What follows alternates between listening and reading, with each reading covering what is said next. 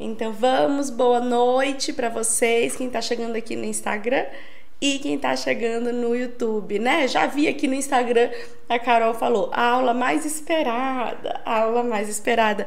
Vocês gostam desse assunto, né? Um assunto assim que a gente fala, fala, fala. Às vezes eu tô fazendo live de outra coisa, né? Tô fazendo uma aula de outra coisa, aí vocês vêm e perguntam de parto. Como é que faz?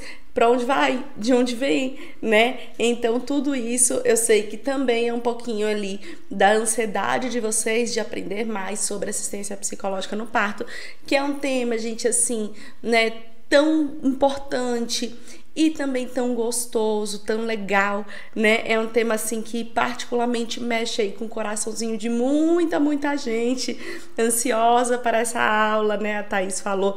Então é um tema que mexe com o coraçãozinho de muita gente que pensa, poxa, quero um dia acompanhar um parto, ou queria que tivesse uma psicóloga no meu parto, né? Então eu sei que vocês assim esperam bastante por essa aula. E é claro que eu vou falar disso, claro, né? Já estou com a minha água, como vocês podem perceber, não estou com a melhor voz do mundo hoje, reflexo ainda da gripe, né, que eu peguei essa semana. Passei a semana aí meio morrida, meio atendendo, meio dando supervisão. Então, vamos lá, faz parte, gente. As meninas já estão aqui ansiosas, boa noite, linda. Ai, que legal, vamos lá, tá? É, lógico que eu sei que hoje vai ser uma aula que vai ter muito mais psicólogas, né, estudantes de psicologia do que é público geral. Mas também qualquer pessoa que estiver aqui vai poder aprender, porque é importante para todo mundo, tá bom? E uma outra coisa que eu já quero pedir para vocês é encaminhe essa aula para alguém. Poxa, às vezes está num grupo de faculdade, suas amigas da faculdade, suas amigas de atuação da sua clínica, por quê? Já digo logo, parto é uma coisa que dificilmente você vai prestar assistência sozinha.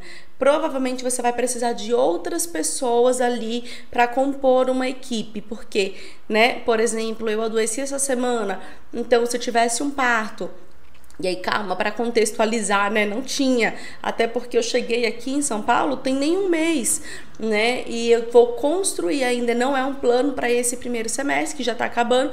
Eu vou construir aí um planejamento para partos a partir do segundo semestre em diante. Mas vamos supor que eu tivesse chegado aqui né, anteriormente, já tivesse construído esse plano, já tivesse parto para acompanhar, eu adoecida não ia poder acompanhar, ainda mais em, em tempos de pandemia.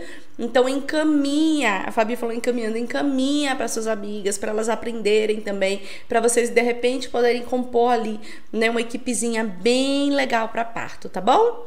Bom, vamos embora, tudo certo no YouTube? Ok, vamos lá.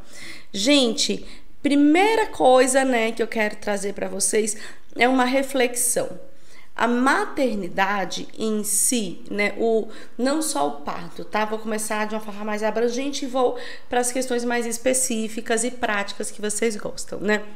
Mas a maternidade em si, o, o, ato né, de ser mãe, a prática da, da maternidade, ela pode ser um ponto de recomeço em nossas vidas, né? De continuidade em nossas vidas, ou mesmo de rompimento, né? É de um rompimento total com algumas coisas que se passaram, né? É, qual, qual que é o fato?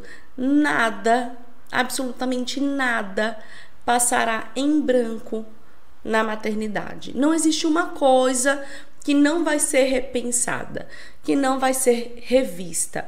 Né? Nada passa despercebido pela chegada de um filho na vida de uma pessoa. Por ainda que essa pessoa não tenha contato frequente com esse filho, que essa pessoa opte, por exemplo, por é, entregá-lo para adoção, nada passa despercebido, até mesmo nestes casos, tá? Por quê, gente? Porque quando né, um filho chega, em especial para as mulheres, que vai ter toda a transformação corporal e tudo mais, começa a acessar várias coisas da nossa vida a nossa infância, como foi a minha mãe, como é que foi meu pai ou meus cuidadores, quais foram as coisas terríveis da minha infância, quais foram as, as coisas maravilhosas da minha infância. Então, com a gestação, né, com a, o, a, a possibilidade de receber um filho nos braços, e de construir uma história com essa criança, ou seja, de educar, né, de criar, de, enfim, de mobilizar sua vida para o crescimento e o desenvolvimento daquela criança. Com essa possibilidade, claro, a gente vai enfrentar aquelas coisas que a gente guardou, né? Então, e as que a gente não guardou também, que a gente já acessa diariamente. Então, quais coisas que a gente guardou? Sabe aquelas histórias às vezes que ficam veladas, ficam escondidas, ficam escondidas na infância. Que coisa mística, Luzia? Não, não tô falando de coisa mística. Eu tô falando, por exemplo, de coisas que você ouviu quando era criança, né? Onde que você ficou, quem te criou, como foi essa criação, como eram os olhares, como era a educação, o que ficou marcado em você, tá? Tudo isso a gente vai revivendo. A gestação e o parto e o puerpério têm um poder muito grande de tirar debaixo do tapete aquelas coisas que a gente enfiou embaixo do tapete porque a gente não queria enfrentar né? Então, é, a gente ao longo da vida vai fazendo questão de passar por cima, né, de algumas coisas, porque essas coisas incomodam, eu não quero ver, eu não quero pensar. Ao longo da vida a gente não tem tempo, a gente está trabalhando, a gente está estudando, a gente está na loucura da vida. E a gente vai pegando aquelas coisas que incomodam e vai colocando embaixo do tapete. Então, desde, como eu falei, desde lá a infância, né? Ah, o jeito que é, por exemplo, vou chutar um exemplo aqui. É, ah, minha mãe era uma mãe que trabalhava muito e aí ela me deixava na casa da minha tia, sei lá, como que essa minha tia cuidava de mim, né? Como que eu percebia a ausência da minha mãe e do meu pai, né? Ou então minha mãe e meu pai brigavam muito e no meio das brigas eu achava que a culpa era minha. Eu sentia que a culpa era minha porque ela falava que estava cansada, que passou o dia cuidando de mim, e meu pai falava que foi isso, você não quis ter filho. Então eu pensava que a culpa era minha, por exemplo. Ao longo da vida a gente não fica acessando mais isso, a gente faz o quê? Vou seguir minha vida, pego essa história e coloco embaixo do tapete, né? Que é lá que ela tem que estar, porque eu estou muito ocupada e por aí vai. E na adolescência, e a primeira relação sexual, que às vezes não foi tão bacana, ou foi, né? E, e como foi as experiências de relacionamento, me senti é, traída, me senti abandonada ou não, né? É, e aí vem a experiência do relacionamento atual, quando há, ou de como foi que esse bebê foi concebido, né? E aí isso pode surgir também no parto. Então, poxa, a, a gente engravidou sem querer, né? Hum, meu parceiro não aceitou muito, disse que não queria, disse que a culpa foi minha, que eu não tomei o remédio porque eu não quis. E agora falou assim: ó, você vai se virar aí com essa criança, tá? Eu tô aqui, mas eu não vou mudar minha rotina. Por exemplo, ou eu tenho um parceiro super bacana e a gente queria muito esse filho e a gente engravidou uma vez, perdeu o bebê, né? Engravidou uma segunda vez e agora estamos, estamos grávidos desse bebê.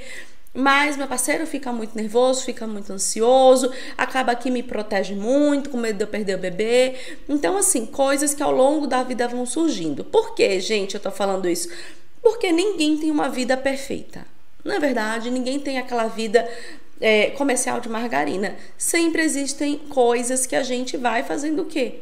Relevando, deixando para lá, né? Colocando ali embaixo do tapete e por aí vai. E aí o que que acontece? O parto, né? Vou falar de parto sim. Estou falando de maternidade, mas vou falar de parto sim, tá? Espero que vocês estejam anotando aí. O parto, ele é um momento de passagem, né? Eu quando eu escutava muito isso, eu pensava assim: oh, que coisa teórica lesa, todo mundo fala isso, né? Então, assim, teoria para quê, né? E eu, eu não conseguia entender, compreender o que, no fundo, isso significa, tá? O parto, ele é um momento de passagem. Ele é um momento em que você vai receber os seus filhos, o seu filho ou seus filhos, se for mais de um, nos braços, né? Que vai a partir daquele momento, porque enquanto você está na gestação, você tem muita responsabilidade, mas à medida que tem um parto e o bebê chega, sua responsabilidade multiplica mil vezes, né? Então, eu vou receber meu filho, com ele eu vou receber um punhado de responsabilidade. Então, aquela criança, quando vem para o meu braço, pode ser o maior amor da minha vida ou não, né? Porque, não sei se vocês já ouviram, eu já ouvi muitos casos de mães que falam: Meu Deus, eu pensei que ia ser diferente, achei tão estranho, né? Mas, junto com aquele filho, vem a responsabilidade da primeira mamada de ele permanecer vivo, porque ele é um serzinho de horas, né? É muito frágil.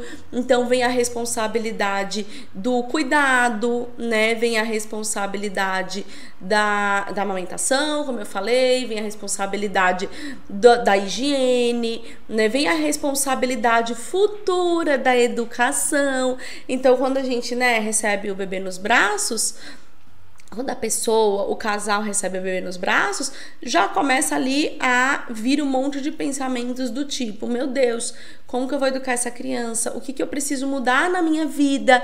E aí a gente ganha muita coisa e a gente perde muita coisa. Por exemplo, a rotina perfeita do sono que de repente eu podia ter, agora talvez eu não tenha mais, né? É, eu vou perder também, talvez ali o meu corpo, porque é um corpo transformado pela gravidez, que muitas vezes vai ficar diferente, nem melhor, nem pior, diferente, né? É, o sono, as minhas prioridades de antes. Então, se antes a minha prioridade era acordar cedo e tomar aquele café da manhã delicioso antes de trabalhar enriquecido, agora com esse bebê, a minha prioridade é amamentar esse bebê né? Então, por quê? Porque ele precisa mamar.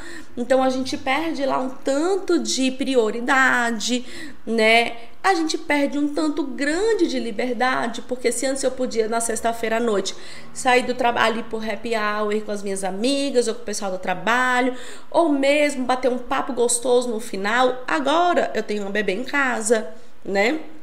E por aí vai, por toda uma vida, tá?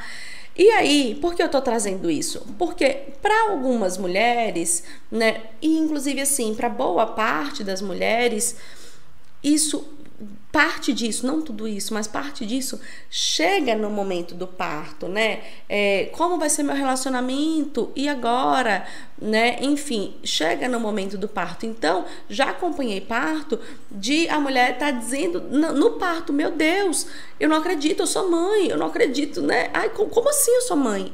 Então, isso, né, nos mostra que todas essas coisas passam, mesmo que muito rapidamente. Não necessariamente essas coisas ficam. Não necessariamente essas coisas levam muito tempo no parto, mas esses pensamentos podem ir surgindo durante o parto, né? E eu não sei se vocês já ouviram a frase que diz assim: o parto acontece entre as duas orelhas. O que, que a gente tem, né, aqui? O cérebro. Então, o parto acontece na nossa cabeça. E como é que a gente chega nesse parto? Com que contexto? Com que história? Com que suporte? Isso conta muito, não só para se vai ser um parto vaginal, né, de via baixa ou uma cesárea, que é de via alta.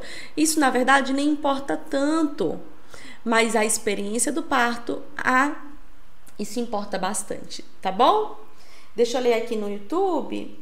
Boa noite, meninas. Fabiola, Ju, Mari, Natália, Bianca, Dulce, Gislaine. Boa noite. Gislaine perguntou assim: Eu senti isso. Assim que recebi meu filho, eu fiquei pensando: será que você é boa mãe? A Gislaine tá falando, viu?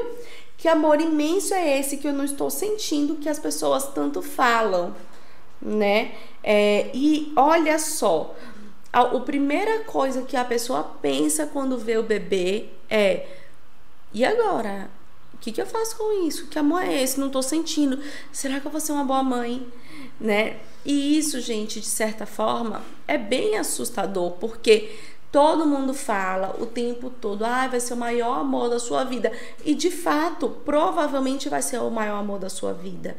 Provavelmente. Mas não necessariamente naquele primeiro encontro. Naquele, eu costumo dizer assim para as minhas pacientes durante o pré-natal psicológico. Sabe quando você começa a namorar? Na primeira semana não é o maior amor da sua vida, né? É um namorado. Então, muitas vezes essa sensação de, ah, não, a gente está se conhecendo. Eu estou conhecendo essa pessoa e essa pessoa está me conhecendo. Então, para muitas mães, elas passam a gestação. Ai, meu Deus, eu amo muito meu filho já na barriga, vai ser a coisa mais incrível do mundo. E quando vê o bebê, fala: Ué, cadê? Tem uma coisa errada comigo. Estou quebrada. Me ajuda. Estou quebrada. E não tá, né? Não tá, Gislaine. Que bom que você compartilhou isso para as pessoas verem que é real, tá bom? Aí a Fabiola falou: o livro A Construção do Amor Materno fala muito desse amor que é construído com os cuidados. É isso mesmo, né? Esse amor que com, com o tempo, com os cuidados, com a própria dedicação, com os erros, com os acertos, ele vai sendo construído. E aí a gente volta um passinho para falar do parto, tá? Como eu falei, o parto ele acontece aqui, gente. É, numa supervisão, uma aluna estava dizendo para mim de um parto que é, a pessoa já estava com 10 centímetros e o parto não andava, essa pessoa se fechou para o mundo, né? É, e aí tudo, tudo foi sendo. Aí começou a ter um monte de intervenções, enfim, porque não estava sendo colaborativo, nada, estava tudo muito difícil. E aí é, o que a gente pode refletir, né? Sobre a importância do parto ser na cabeça. Sim, o parto é um evento fisiológico. Então, ele acontece no corpo. O bebê precisa, tem, tem todo um sistema, né? Minhas alunas veem muito isso na aula. A gente tem fisiologia e endocrinologia do parto. Na, existe uma fisiologia favorável para o parto. Eu tô falando do parto normal, mas a própria cesárea, né? Existe um protocolo. Então, a cesárea precisa ter a aqui, precisa deitar a mulher, precisa higienizar, precisa abrir, precisa tirar o bebê lá de dentro, precisa, né? Aí ver o ápiga do bebê, pesa o bebê, tá, tá, tá, fecha a mulher. Então, existe um protocolo. E no parto normal, existe sim, né, uma biomecânica favorável. Por exemplo, hoje a gente sabe que apesar de ser. É, permitido você parir deitada, né? É permitido, ninguém diz assim, não pode parir deitada. A gente sabe que para a grande maioria das mulheres, parir deitada não vai ajudar em nada, porque tá contra ali a a gravidade, porque ela tá prendendo ali o sacro, enfim. Então existe sim uma fisiologia do parto. Porém, existe uma coisa que comanda o nosso corpo do fio de cabelo ao dedinho do pé ao dedão do pé e o dedinho do pé também, tá? Que é o nosso cérebro. O nosso cérebro, gente, ele vai comandar exatamente tudo. Ele vai comandar se a gente vai mexer a mão. Para eu fazer isso aqui agora, ó, meu cérebro mandou, né? Então, ele vai comandar se a gente vai é, ficar nervosa. Ele vai comandar se a gente vai ficar calma. Ele vai comandar numa coisa que faz o parto evoluir ou não os nossos hormônios, né? As alunas têm aula de endocrinologia do parto e aprendem bem direitinho como funciona a cascata hormonal. Ele vai comandar a cascata hormonal do parto. Então, se eu tenho medo, o meu parto vai ficar mais travado, porque vai liberar mais adrenalina. A adrenalina vai inibir a ocitocina e para eu ter contração, eu preciso de ocitocina. Tanto que quando a mulher não. Não sei se vocês já viram, quando a mulher está tendo pouca contração, o parto não está andando, muitos hospitais fazem ocitocina sintética. Porque a, a ocitocina faz a contração e o que faz o bebê nascer é a contração, na verdade, né? Então o bebê só nasce com contração. Sem contração, você pode estar com a dilatação que for, que o bebê não vai escorregar. Precisa da contração para empurrar o bebê. Então, se tem muita adrenalina, né, é, inibe a ocitocina. E se inibe a ocitocina, o meu parto não vai acontecer. Isso eu tô falando do parto normal, mas da cesárea também, porque essa mesma ocitocina, ela vai ajudar na descida do leite, por exemplo. Ela vai ajudar, né, nessa, nesse primeiro encontro com o bebê. E se eu tô, com, se eu tô numa cesárea com uma experiência bem ruim, com medo, alguma coisa do tipo, eu não vou, o meu corpo não vai estar tá tão favorável para esse passo a passo. Por exemplo, como eu falei, a descida do leite, a apojadura, tá bom? Então, eu tô dizendo isso para te dizer, acontece o parto aonde? Aqui. Porque para eu dizer da nossa atuação a partir de agora, eu preciso que você entenda, mas por que psicóloga no parto? Por que motivo, né? Qual que é o sentido disso? Veio de onde? De onde essa menina doida tirou isso, né? E por aí vai, tá bom? Então, o nosso corpo é comandado pelo nosso cérebro, né? O parto acontece na cabeça, revisando esse trechinho que eu estava dizendo para vocês, tá? É, de repente tem alguma coisa que me incomoda e eu não falei, porque o que, que acontece? Eu vou no obstetra uma vez ao mês. Aí chegando ao final da gestação, eu vou uma vez a cada 15 dias e mais próximo, uma vez por semana. Minha consulta obstétrica tem um ritual. A gente chega, pega o cartão da gestante, faz isso, pesa, mede a barriga, não sei o que, pega, passa os exames, pronto, vê os exames anteriores e pronto. Poucos obstetras né, nem são, na verdade, qualificados para isso adequadamente, então muitos fazem por um, um, bom, uma boa prática, que é ideal, mas poucos obstetras vão acessar suas emoções. O máximo que vão fazer é um bom rastreio para encaminhar para o psicólogo. E aí, se ninguém acessa minhas emoções, eu guardo minhas emoções. E eu guardo minhas emoções, e aí lembra que eu falei o que, que o parto vai fazer? Sacudir o tapete que você botou tudo embaixo. Então, de repente, né? Eu sou uma pessoa mais controladora. Ah, a gente, né, um monte de mulher controladora, porque tudo, né, nessa, nessa mudança de vida que a gente teve, enfim. De repente eu sou uma pessoa mais controladora e eu quero controlar o parto, eu tô ligada na hora e eu tô, meu Deus, eu, passou uma hora, eu não dilatei um centímetro porque acho que é assim que funciona e não é, tá? De repente, o meu acompanhante, eu não sentei com ele e falei, fulano, e aí, como é que você tá pra gente ir pro nosso parto, né? É, o que, que você espera desse momento? Deixa eu te dizer, eu espero tal coisa de você, né? De repente eu não tive essa conversa. Não, meu marido vai, imagina, ele tá super empolgado. Só que ninguém conversou. E aí, como é que, né? O que, que você espera desse marido no parto? Tá? Às vezes ela pegou lá um monte de coisa, botou para assistir lá aquele filme, Renascimento do Parto, o cara assistiu e pronto, acabou, finge que tá conversado. Não tá, tá velado, tá bom? É, às vezes o casal tá com alguma coisa ali entre eles que, poxa, é hora do parto não é hora de olhar para isso. Mas aí o marido tá no parto, pega o celular, para falar para alguém alguma coisa ou para o trabalho e a mulher se irrita e começa: Olha, eu já falei que eu não queria que você trouxesse celular, esse é um momento meu, você tá me desrespeitando, coisa e tal. E ela tá parindo, preocupada ali com o celular dele, e ele também não se preocupou em não levar e não ficar pegando no celular, né? Levar ele vai, claro. Não ficar pegando no celular. Então, né, é, assim como se eu tô no parto entregue né? Se eu resolvi as minhas pendências, é, se eu tenho pelo menos clareza da minha história, dos meus processos, né? É, de que eu de repente não posso fazer nada em relação a uma coisa que eu tive lá na minha infância ou no começo do meu casamento que já não, não faz mais sentido pra gente essa coisa e eu não posso fazer mais nada em relação a isso, né? É, se eu tenho clareza que tem pessoas que me acolhem, que tem pessoas que eu confio naquele ambiente, o parto pode ser mais positivo. Se eu tô mais conectada com o meu corpo, se eu entendo mais as minhas emoções, se eu percebo minhas vulnerabilidades e minhas potencialidades, o parto pode ser mais positivo. Mas também o parto pode ser negativo se nada disso acontece. Se a gente passa uma gestação como se, né, enfim, não fosse nada, coloca as coisas embaixo do tapete e vai parir como se fosse comprar pão na padaria. E aí o comprar pão na padaria não volta só um pão, volta todo aquele combo que eu falei, né? Então, o nosso cérebro, gente, no parto, a gente acessa, no parto normal, a gente acessa o nosso cérebro primitivo.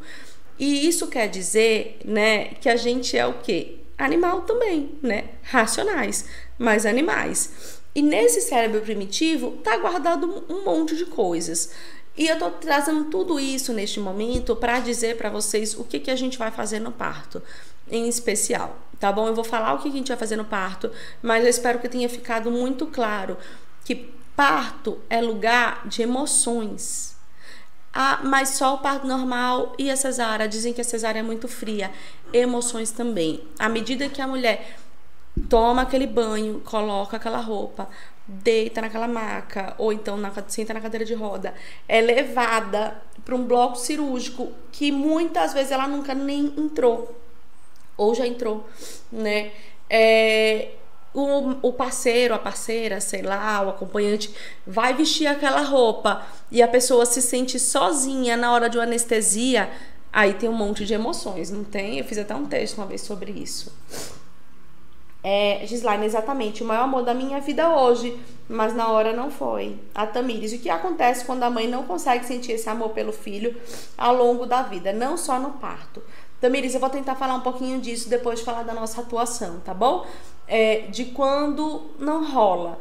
Mas é, vou tentar focar neste momento na atuação do psicólogo no parto, que eu sei que muita, muita gente veio com essa expectativa, né? De entender de uma vez por todas o que a gente faz. Então, é, os estudos nos comprovam, né, que a saúde mental da mãe pode influenciar o neurodesenvolvimento do bebê, né? E é durante a gestação e os primeiros anos de vida que esse bebê está sendo construído, que essa família está sendo construída com bases sólidas ou bases não tão sólidas assim, mas frágeis, né? E muita gente não dá importância, tá? Muita gente não dá importância. Que horas que a gente precisa parar e olhar para o parto? Como algo extremamente importante na vida dessa família, né? Que horas que a gente vai fazer isso? Porque de fato é, não foi uma, duas e nem três vezes que a gente já ouviu, né? Provavelmente você também não, tá? Não foram, não foram poucas vezes que você já ouviu que foi o momento mais é, importante da vida dessa mulher. Bom, gente, estou super resfriada, né? Mas não ia deixar de fazer a aula aberta de vocês. Então, durante o acompanhamento, aí vamos separar o parto em algumas situações. Eu acompanho a paciente, é o meu caso, tá? Eu só acompanho o parto das minhas pacientes. E eu vou explicar o motivo, tá? Eu acompanho a paciente e aí eu vou acompanhar o parto dela enquanto psicóloga. E eu sou psicóloga de um hospital ou enfim de algum outro é, ou sou psicóloga particular mas e acompanho parto de, de plantão vamos dizer assim de pessoas que eu não conheço tá é, tem essas duas situações. Eu vou começar a falar da minha situação, depois a gente vai falar da segunda situação. Qual é a minha situação? Parto de quem eu acompanho. Acompanho de que forma? Um encontro, dois encontros? Não, pré-natal psicológico, tá? Ah, mas Luzia, se a pessoa te procurou com 35 semanas, tá tudo bem. A gente corre, faz mais sessões, né? Mas a gente vai tentar é, entender isso como um pré-natal psicológico anterior, que é, são os acompanhamentos na gestação. Eu não sei se vocês viram, na OMS saiu uma diretriz nova indicando que as mulheres na gestação têm um acompanhamento psicológico. Isso, gente, existe um motivo para isso, tá bom? Então vamos para o primeiro cenário. Sou psicóloga, acompanho pessoas no pré-natal psicológico e acompanho o parto, tá? Então, durante o acompanhamento na gestação, a gente vai auxiliar a mulher, né, no pré-natal psicológico, a conhecer suas vulnerabilidades. O que é isso, Luzia? Quais vulnerabilidades? Não sei, vou chutar algumas aqui, né? Depende, cada pessoa tem suas próprias. É, ah, eu cresci com medo de ser traída porque meu pai traía muito a minha mãe. A minha mãe, depois da gestação, depois do parto, teve uma depressão profunda e, sei lá, né, ficou internada um tempo. É, as histórias, as vulnerabilidades que constroem também a história de vida dessa pessoa, tá? Então, no pré-natal a gente vai ajudar isso. Outro ponto, conhecer suas potencialidades. Eu tenho tudo isso aqui, vamos dizer assim, de vulnerabilidade, mas eu tenho potencialidades também. Sou uma pessoa que é, vamos dizer assim, sempre quis uma família, é uma potencialidade para o parto. Né? Sou uma pessoa muito religiosa e hoje eu entrego as coisas, sei lá, nas mãos de Deus ou do Deus tal, enfim, dependente da religião. Então, isso me deixa tranquila. Quando eu tô nervosa, eu vou lá, faço uma oração e fico tranquila. Isso é uma boa potencialidade, tá bom? É, Ou um outro exemplo, durante a gestação, a gente é, uma potencialidade que a gente pode descobrir é o casal. É um casal que se apoia, é um casal que se ajuda, é um parceiro, uma parceira presente. Isso é uma boa potencialidade, tá bom? E aí, um outro ponto, vamos visitar as histórias mal resolvidas. Então, de repente, teve um aborto que a gente não fala mais porque eu fiquei muito mal, ou então teve uma traição de uma das partes, ou então foi uma coisa na infância, não sei, tá? Mas vamos visitar essas histórias e vamos uma a uma tentando resolver o que for possível e o que não for possível resolver, aceitar, né? Vamos também, além de histórias, crenças, vulnerabilidade, nós vamos também ajudar essa pessoa durante a gestação a conhecer seu corpo. Como meu corpo reage em determinada situação, né? É, como eu, o que eu costumo fazer, o que eu gosto de ouvir para acalmar o meu corpo quando eu estou ansiosa, quando eu estou com medo. A gente precisa saber disso no pré-natal, gente, porque lá no parto, se em algum momento estiver demorando muito, por exemplo, e ela ficar nervosa, fica ansiosa, a gente vai resgatar, tá bom? Então, conhecer o corpo, né? Conhecer as reações desse corpo. É importante que a gente faça isso para o parto. É, um outro ponto importante para o parto também, né? É treinar as emoções, treinar mesmo. Então, a gente faz exercício de respiração frequente, a gente faz exercício de fortalecimento das crenças frequentes. Ah, Luzia, mas na minha abordagem não, não acredito em crença. Não tem problema, não é, não é a abordagem que eu estou dizendo. Eu estou falando para você que essa mulher ela vai precisar ao longo da gestação fortalecer a mente dela. Então, por exemplo, né, eu passo, passei até hoje para uma paciente esse exercíciozinho. Olha, coloca algumas frases, né, ali no, coloca algumas frases um post-it ou em locais estratégicos da sua casa que toda vez que você passe você possa ler, né? Então, é, a pessoa coloca lá, por exemplo, já para o final da gestação é, eu tive uma boa gestação, estou saudável e uh, estou, é, vamos supor, quero receber o amor da minha vida. Ou então outro tipo de frase que é muito comum: estou entregue a esse momento, não há nada mais que eu possa fazer, pois já fiz o meu melhor. Então, frases desse tipo para a pessoa ir fortalecendo ainda na gestação. Isso vai ajudar bastante no parto, tá? Deixa eu ler as perguntas logo. Não? Tá. Daqui a pouco eu leio aqui, que aí eu não perco aqui o raciocínio, tá? Então a gente, durante a gestação, a gente vai fazendo esses trabalhos emocionais, fisiológicos, de relaxamento corporal, tá? Ajudar o parceiro a entrar, inserir, se for parceiro ou acompanhante, a se inserir neste momento de ajudar esse corpo a relaxar, ajudar esse corpo a se conectar. Um outro ponto que a gente vai fazer, vamos supor que tem um parceiro ou uma parceira e que essa pessoa vá ali para o parto, né? Ajudar esse casal a entrar numa conexão maior ainda, muito maior, que transcenda ali aquele. Ah, a gente é casado, né? Não, não é só casado. Vocês nesse momento estão recebendo um filho, né? E isso vai precisar de muita ligação, muita, muita ligação. Então a gente na gestação ajuda porque isso vai fazer diferença no parto. E aí eu falei várias coisas da gestação. Por que eu falei várias coisas da gestação? Porque óbvio que se eu falar para você assim, olha, em uma única sessão, o nosso trabalho de assistência ao parto vai ser muito. vai ser a, a melhor possibilidade. Não vai. Agora, isso não quer dizer que a outra possibilidade que eu falei para vocês não funcione. Eu posso não acompanhar a pessoa no pré-natal e aí o que, que eu faço? A segunda possibilidade, acompanho o parto. De que forma? Luzia, nem conheço. Você vai um pouco antes, você vai conhecer a pessoa, vai se apresentar, vai perguntar como ela estava, entender aquele contexto, né? Vai fazer toda uma sessão de preparação para o parto ali naquele único encontro. Vai ser tão rica quanto o pré-natal psicológico você acompanhou? Provavelmente não. Pode ser que sim, porque somos seres humanos e como seres humanos a gente não tem um mais um são dois, né? Assim, é, não tem conta para fechar. Mas provavelmente as melhores experiências serão de partos que você acompanhou o pré-natal psicológico. Justamente, gente, por a gente ter construído um trabalho sólido nas emoções desse casal, dessa mulher. Eu sei, por exemplo, se a minha paciente é uma paciente que se preocupa muito com o bebê dela de dois anos e toda vez que ela vai sei lá, trabalhar por quatro horas pela manhã, ela fica olhando a câmera, ela acha que vai acontecer alguma coisa.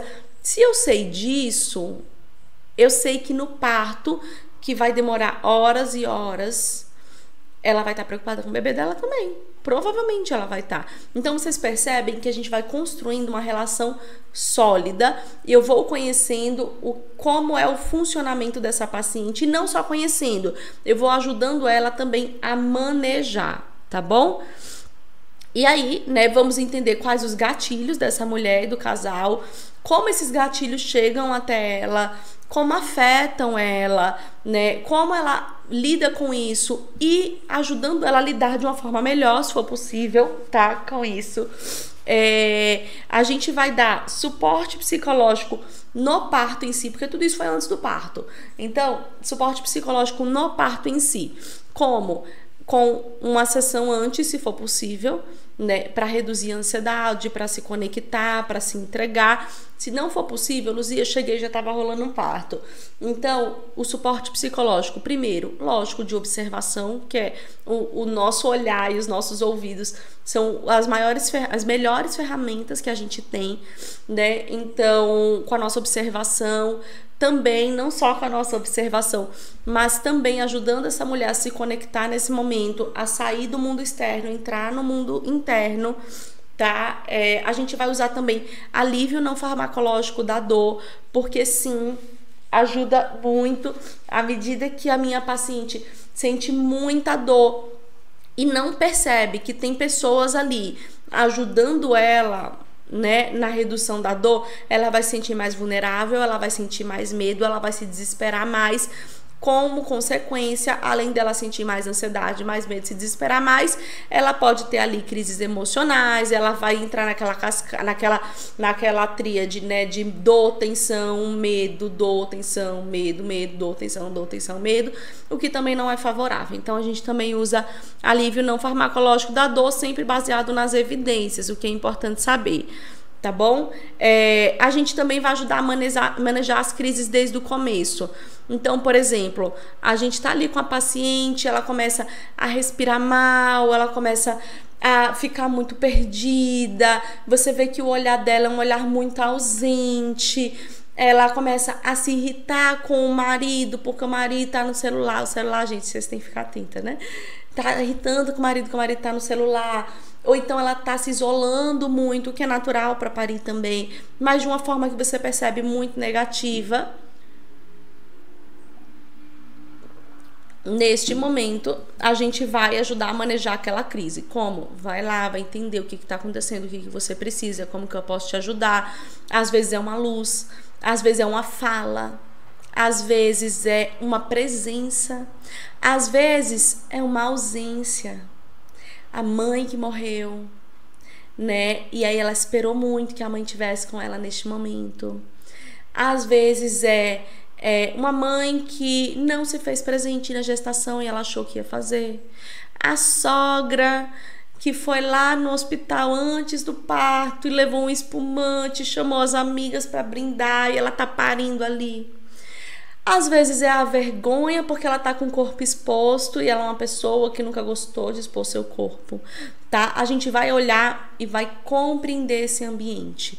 Quando eu entendo o que está acontecendo com a minha paciente, eu vou primeiro reduzir o que eu consigo reduzir, né? Vai ter coisa que você não consegue reduzir. Por exemplo, a mãe morreu. Eu não tenho como trazer a mãe de volta, né? Então, mas às vezes é o corpo. Eu consigo ajustar, eu consigo, né, ajudar. Mas às vezes é uma presença.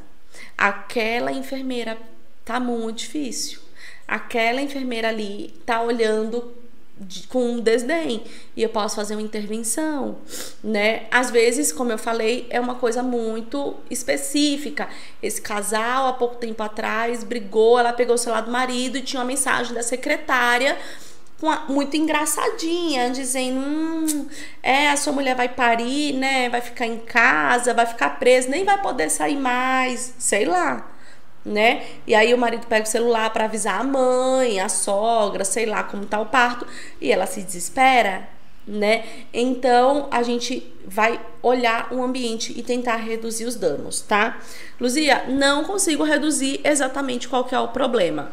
A gente vai atuar com essa mulher. Então vamos ajudá-la a respirar. Vamos ajudá-la a se conectar. Vamos ajudar ela a lembrar qual que é o propósito dali qual que é a qual é a escolha dela. Vamos ajudá-la a encontrar um ponto de segurança, nem que seja nós, tá? E eu sempre falo, olha, a gente não substitui parceiro, né? Porque às vezes a pessoa sim vai querer só o parceiro, mas vamos supor que esse parceiro tá muito ausente, então nem chegou, não conseguiu sair do trabalho, tava viajando, o parto foi mais cedo, sei lá, não conseguiu chegar encontrar um ponto de segurança. Olha, vamos lá, eu tô com você e eu não vou sair do seu lado, né? Então, ser firme é muito importante no trabalho de parto, tá, gente? É muito importante. Luzia, é uma cesárea. Né? E aí, tudo isso que eu falei independe de você já conhecer sua paciente ou não. Se você conhece, você tem benefícios do tipo: eu já sei um bocado de coisa, né? Se eu não conheço, por exemplo, ah, não conheço a paciente, eu preciso saber o mínimo do histórico dela. Às vezes uma paciente que já perdeu um bebê no parto anterior. Eu preciso saber isso, né, para ajudá-la a manejar, porque ela pode começar a ficar com medo, meu Deus, lembrar do parto, ter a cena do parto anterior que ela perdeu o bebê na cabeça. Eu preciso ajudá-la a se concentrar no parto atual, tá bom? É, e aí, eu vou responder a Marjorie já já, perguntando se se assemelha ao trabalho da doula. E aí, gente, é, o que, que a gente tem que pensar? Se for cesárea, se for cesárea, a gente vai fazer. Aí tem uma coisa que o parto normal talvez não esteja, né? Não tenha, que é o, a gente conseguir ir antes do parto. Então, vamos supor, o parto cesárea vai ser 9 horas da manhã. 7 horas eu vou lá, né? Faço uma preparação emocional, um momento de entrega, pergunto como o casal tá.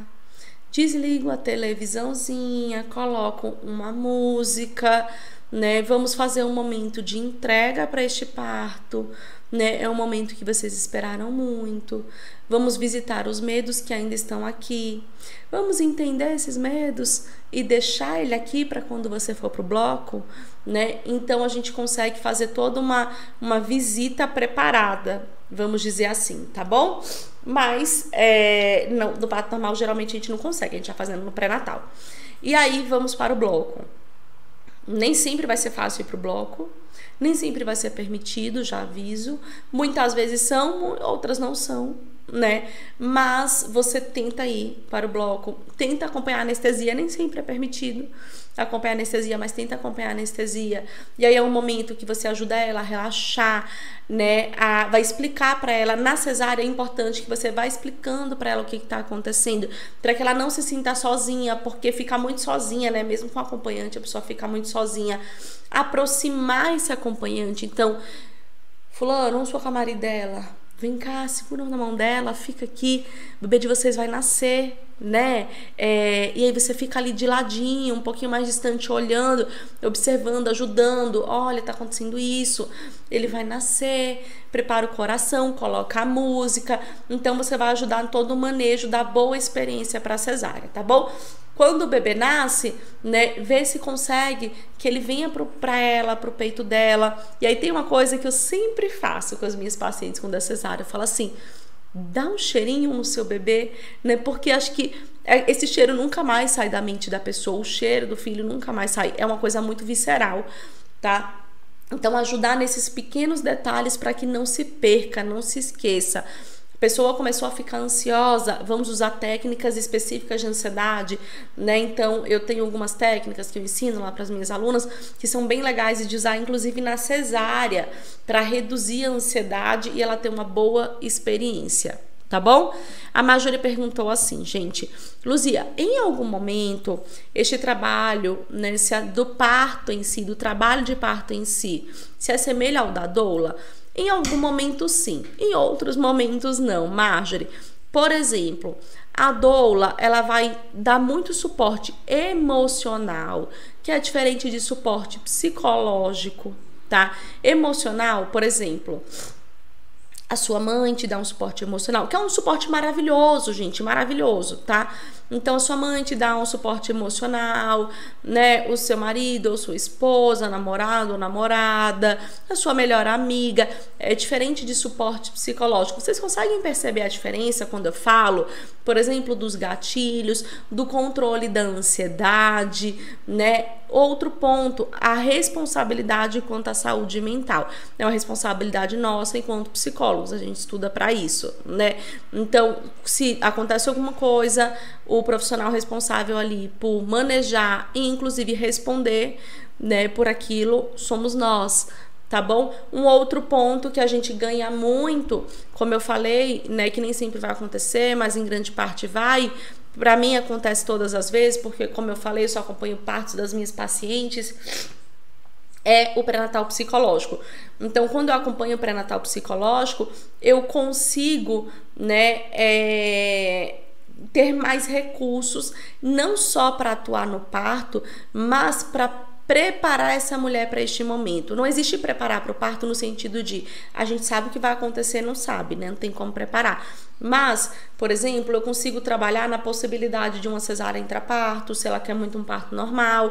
Eu consigo trabalhar, é, como eu falei, né, aquelas frases, aquelas coisas é bem legal. Eu consigo trabalhar a história dessa mulher. Eu pergunto sempre como é que foi o, o seu nascimento. Me conta, o que, é que você sabe? Pergunta para sua mãe, né? O que nos ajuda bastante que nos ajuda bastante. Então a gente tem um outro recurso que é o pré-natal psicológico. A doula muitas vezes ela faz uma ou duas sessões antes o parto e uma ou duas sessões depois, que é muito legal. Mas veja, essas sessões ela ocupa grande parte falando do processo do parto, é, fazendo a educação perinatal, que é muito bacana também, é muito importante também tá? Que a pessoa entenda como é o processo do parto. Porém, né, não se ocupa uma ou duas ou três ou quatro sessões ou dez sessões entendendo como estão as emoções, como essa mulher reage a diversas situações, qual foi a maior dor que você sentiu na sua vida, né? Como que você reagiu a essa dor? Né? Como você se imagina no seu parto e o seu acompanhante, como que você imagina? Vamos conversar, vamos fazer uma sessão antes. Então a gente faz sessões com o casal e tudo isso faz com que esse casal vá alinhado para esse parto, tá bom? Então, se assemelha em partes e em partes não. Por exemplo, o alívio não farmacológico da dor, que aí ambas sabem que é bem legal. E aí tem coisas, por exemplo, às vezes a doula é fisioterapeuta. É óbvio que ela sabe outras coisas que eu não sei, né, fisiológicas, tá? E aí, assim, cada um vai andando no seu campo, tá? A Bruna falou assim: estou chegando agora, mas em situações de parto em hospitais públicos em que algum profissional esteja faltando, tipo o anestesista, o anestesista e avisam a gestante o que fazer. Como assim, Bruna? O que fazer? Se for uma cesárea, não vai ter a cesárea. Se tiver faltando anestesista, ela vai ter que ir para outro hospital, né? Porque só dá para fazer cesárea com anestesia. Se for normal, ela tem opção de tentar um parto sem analgesia. Se tiver faltando anestesista no hospital inteiro, eles não vão nem tentar parto lá. Porque não tem como. Se a pessoa precisar de uma cesárea, ela precisa de um anestesista, tá? Agora, se tiver sem anestesia para o parto normal, que é muito comum, porque às vezes tem um anestesista no parto. Esse anestesista, ele vai ficar no, no hospital, ele vai ficar à disposição do, do, bloco cirúrgico. Por quê, gente? Porque não tem como fazer uma cirurgia sem anestesia e tem como fazer um parto vaginal, né? Como ter um parto vaginal sem analgesia. Então, se é este caso de ter um anestesista, ele não vai para o parto vaginal.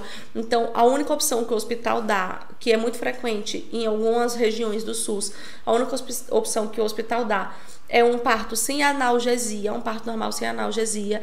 A gente vai conversar com a gestante, a gente vai dizer que vai usar formas de alívio não farmacológico da dor, né? A gente vai tentar fortalecer os pensamentos dela de que ela vai conseguir, porque veja, não tem como a gente pegar o anestesista e levar obrigatoriamente para essa mulher, né? Se ela já estiver naquele hospital, já estiver parindo ali, vamos fazer isso acontecer. Eu estou aqui com você. O máximo de alívio que a gente conseguir fazer, a gente vai. Vamos usar uma bola, vamos fazer uma compressa, vamos para baixo do chuveiro, vamos mudar a posição, né? E vamos tentar fazer isso acontecer. Gente, não vai ter o que fazer nessa, né? Assim, infelizmente, não tem o que, não vai ter o que fazer quanto a analgesia. Eu não posso dar analgesia, o anestesista está no bloco cirúrgico, não tem analgesia, não tem como ir para outro hospital às vezes, a única opção é ter esse filho sem analgesia. Então vamos trabalhar o quê? A mente. Quanto mais medo ela tiver, mais dor ela vai sentir, mais ela vai pedir analgesia, mais vai ser negada a analgesia para ela, mais dor ela vai sentir, porque mais medo ela vai sentir. Então vamos tentar trabalhar a mente como respirações, mudança de posição, né, vocalização. É, vamos tentar compreender se eu não consigo, consegue, né? Eu não consigo, vem de onde? Aí vem lá no pré-natal psicológico da gente, né? Tudo isso é bem importante, tá bom? A Marjorie falou: perfeito, Luzia, muito obrigada. Me lembro muito quando você me falou do manejo não medicamentoso da dor, mas fez todo sentido a sua diferenciação que legal, Marjorie. Deixa eu ver aqui as meninas do YouTube, né? É, eu parto uma transição muito espiritual. A Alicerce de mãe falou. Arícia é o nome dela. O parto é uma transição muito espiritual e que envolve questões que envolvem diversas conexões neurais. Visualizando o que Victor Franklin falou, né, traz, suas, traz sobre espiritualidade. Sim, né, e a pessoa vai se conectar muitas vezes com outras coisas. Então, não é porque eu sou psicóloga que eu não vou dizer assim, faz um sentido ser espiritual, também faz um sentido ser espiritual, porque essa pessoa vai se conectar com toda a sua vida, muitas vezes, e vai ter gente que não vai conectar com nada. Vai ter gente que vai querer fugir, vai ter gente que vai querer ser o mais racional possível, né? E aí a gente precisa também conseguir fazer uma atuação nesse caso, tá bom? É bem diferente o trabalho mesmo da doula para psi. Virei a chave quando entendi isso, ela falou. E foi contigo em uma live mais antiga. Ai, que legal que você tá aqui faz tempo. Pois é, essa questão do espiritual. Também, olha, de o que eu ouvi da minha mãe. Por exemplo, a minha mãe me teve de parto normal, eu, Luzia. E ela foi. Ela foi, foi muito tranquilo. Ela sentiu uma dor, foi, pegou um ônibus, foi pro hospital na época. Chegou no hospital, pariu tranquilamente, sozinha, tá? Então, as histórias que a gente escuta também constroem na gente visões de uma situação, né? É, em contrapartida, tem gente que fala, pelo amor de Deus, eu teria mil filhos de cesárea e não teria o outro de parto normal. Ou vice-versa né? A pessoa e aí nesse caso que eu falei, a pessoa quer muito parto normal, mas a mãe, a irmã, a sogra fala: "Não, você tá doido, o bebê vai morrer e tal". Olha como isso pode reverberar, né, no parto. Ou o contrário, a pessoa fala assim: "Eu tenho mil filhos de parto normal". Isso passou a vida escutando isso. Minha avó teve não sei quantos partos normais minha mãe falou que teria mil filhos de parto normal e eu não tenho coragem, me sinto fraca, me acho fraca, me acho menos mulher por isso, porque na minha família todas as mulheres tiveram parto normal, a gente precisa também trabalhar isso, tá bom? A Bruna falou: nesse caso, infelizmente, o médico responsável ficou responsável pelos dois procedimentos e teve o bebê por, por cesárea. Mas muito obrigada. Que aí seria o anestesista, né, Bruna? Bom, gente, é, eu sei que vão surgir muitas dúvidas quanto a isso, né, quanto a parto, mas eu espero ter clareado a mente de vocês. É, eu sempre, né, e, e, tem coisas práticas que eu sempre tento falar, por exemplo, é, sobre como ir ao hospital, o que, que precisa ter, o que não precisa ter, mas é também óbvio que uma aula de uma hora não cabe tantas é, tantas questões, né? Pouco tempo aqui com vocês, eu queria entregar muito mais, mas eu também não vou deixar de convidar vocês para o Destrave, que vai ser 18, 19 e 20 agora de abril. Vou pedir para colocar no, no YouTube um QR Code aqui, ó, aponta a câmera do celular, que você vai ser levada para um grupo de WhatsApp que vai te. Esse grupo de WhatsApp é onde eu coloco as informações do Destrave. É um evento gratuito, é um, um evento online, segunda, terça e quarta da semana que vem. Todas as psicólogas, estudantes de psicologia estão convidadas, é tudo sobre psicologia perinatal. Luzia, não tô no YouTube, tô no Instagram. Então, quando você sair dessa aula, você clica no link da bio. Se você ainda não está inscrita, você vai para esse mesmo grupo. E aí, nesse grupo, você vai receber o link do dia, vai receber a programação. Sexta-feira, vou colocar a programação, tá? 9 horas da noite, na segunda, na terça e na quarta. Quem já participou do Destrave sabe, é muito rico, é muito conteúdo, não é enrolação nem nada. Então, não vou deixar de te convidar. E também tem a lista de espera da capacitação, que abre na quinta-feira, dia 21. Luzia, eu tenho que fazer a capacitação se eu fizer o destrave. Eu só posso ir pro destrave se eu entrar na capacitação? Não. Uma coisa não tem nada a ver com outra. Sempre é seguido por uma questão lógica, mas não tem nada a ver com outra. Se você não vem para a capacitação, venha para o destrave. E se você vem para a capacitação, venha também para o destrave. O destrave é tipo obrigatório. Mas se você já tem certeza que você quer participar da capacitação em saúde mental perinatal, vou deixar esse outro link aqui é esse aqui no YouTube que vai te levar para a lista de espera. Tá acabando o tempo de você se inscrever na lista de espera, tá? Você pode se inscrever no curso sem estar na lista de espera, não tem problema, mas a grande vantagem da lista de espera é você se inscreve antecipadamente e além de se inscrever antecipadamente, você tem desconto, que é maravilhoso, né? Então, se você tem certeza, só se você tem certeza, entra na lista de espera que você não perde nada, você só ganha, tá bom?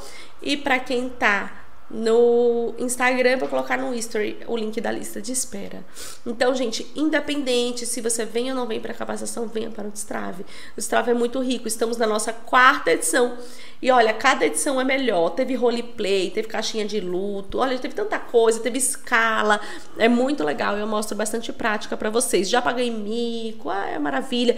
Eu conto um pouco como eu comecei, né? Então, para inspirar vocês, vocês saem cheios de energia, destravadas mesmo, tá bom? A, a, Bianca Dias falou assim: o Destrave é muito rico. Já participei e vou participar de novo porque é maravilhoso. Não percam, a Lu traz muita coisa boa. Bianca, é isso mesmo, né? Quem vem uma vez, vem duas, vem três, vem quatro. Então é muito gostoso, estou muito feliz. Espero que vocês tenham gostado dessa aula. O YouTube vai me derrubar, o Instagram, quer dizer, vai me derrubar, que ele só me dá uma hora aqui com vocês. Mas espero que vocês tenham é, aproveitado. Se teve alguma pergunta que eu não respondi, porque eu já vi que tem pergunta que eu não respondi, eu vou deixar uma caixinha lá no, no meu history e vou responder vocês pela, pela caixinha, tá bom? Que eu acho que pode ficar um pouco mais prático, porque senão eu vou derrubar aqui no meio de uma conversa tá? Luzia, você é de onde? Eu sou de São Paulo, eu morei em Recife 11 anos, estou de volta em São Paulo. E é um recado também que eu queria dar para vocês, viu? Quem for de São Paulo vai rolar aí depois um encontrinho, mas depois a gente fala disso. Gente, um beijo, boa noite, perguntas lá na caixinha, tá bom? Cheiro.